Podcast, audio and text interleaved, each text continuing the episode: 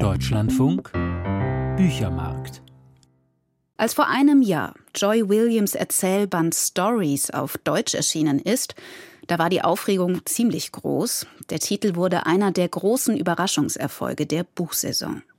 Die US-amerikanische Autorin ist vor wenigen Tagen 80 geworden und jetzt, da ist bei uns ihr Debütroman zu entdecken. Er stammt aus dem Jahr 1973.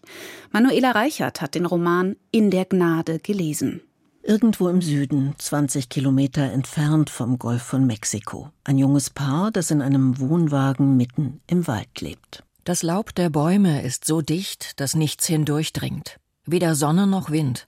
Und der Boden trocknet nie. Das Gelände vor dem Wagen ist morastig und geht nahtlos ins Flussufer über. In unseren Fußabdrücken schwimmen winzige Fische. Die Bäume sind groß und sehen immer feucht aus, als hätte sie jemand in Öl getaucht. Viele Magnolien und Eichen. Das könnte eine Idylle sein, aber das Innere des Wagens ist schmutzig und unaufgeräumt. Die junge Frau kümmert sich nicht um die Einrichtung, sie wechselt kein Bettzeug, hat nur ein paar alte Fotos aus Zeitschriften an die Wände geklebt. Deren Sinn und Bedeutung erschließt sich ihrem Geliebten nicht, der überhaupt wenig von ihr weiß und versteht. Trotzdem ist es eine Liebe, daran besteht kein Zweifel, aber was heißt schon Liebe? Verliebt zu sein ist anders, als er es sich vorgestellt hat. Mit ihr hat er keine Energie mehr, nur noch unheilvolle Vorahnungen. Er hatte sich eine andere Frau vorgestellt. Meistens hatte er sich gar keine Frau vorgestellt, weil er keine braucht. Vorahnungen und Vorstellungen.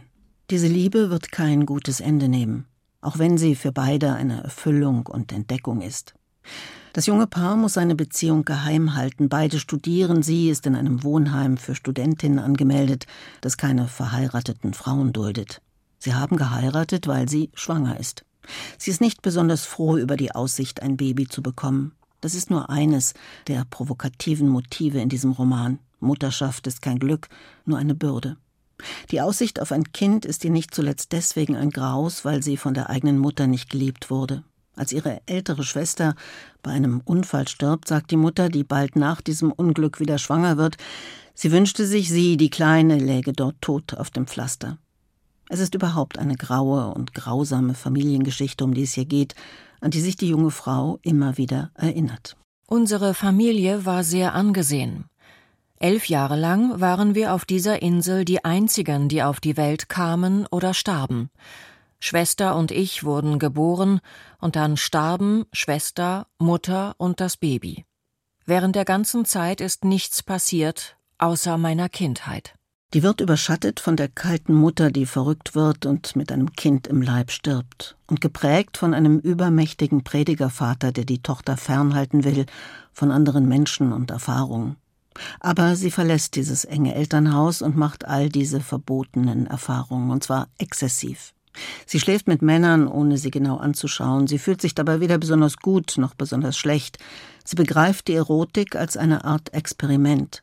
Sie ist auf der Suche nach einem Gefühl, nach ihrer Seele. Den Männern, die sie trifft, geht es um den kurzen Akt. Joy Williams schreibt auf provokante Weise über den Unterschied zwischen der jungen Frau und den Gelegenheitsmännern, über Sex. Ein Mann muss seinen Magen befriedigen und sein Geschlecht dann ist er fürs Erste ein glücklicher Kerl. Die ungewöhnliche Heldin dieses Romans ist nie wirklich glücklich. Sie schlägt sich mit dem Leben herum, ist auf der Suche, ohne genau zu wissen, wonach sie sucht. Sie weiß nur, dass sie den Bibelsprüchen und dem übermächtigen Vater entkommen muss. Sie ist anders als ihre Mitstudentinnen, ist klug und traurig und sie überschreitet alle Grenzen, nicht nur sexuelle. Erzählt wird das auf eine besondere literarische Weise, nicht geradlinig und eindeutig. Die Zeiten wechseln, die Stimmen und Erinnerungen gehen ineinander über. Und gerade das macht In der Gnade zu einem großen Lektüreerlebnis. Dass außerdem ein nur scheinbar gezähmter Leopard vorkommt, der einem ebenso hübschen wie dummen jungen Mädchen das Gesicht zerfetzt, das ist eine der vielen erzählerischen Finden, die man nicht vergisst. Die Freundin des Opfers hatte das Raubtier für einen Auftritt ausgeliehen, damit die Geliebte einen Schönheitswettbewerb gewinnt. Eine Idee, aus Liebe geboren, die direkt ins Unglück führt. Denk an Menschen, die lieben. Mit ihnen beginnen Geschichten. Manuela Reichert hat Joy Williams Roman In der Gnade gelesen. Aus dem Englischen übersetzt hat ihn Julia Wolf, DTV 336 Seiten, 24 Euro.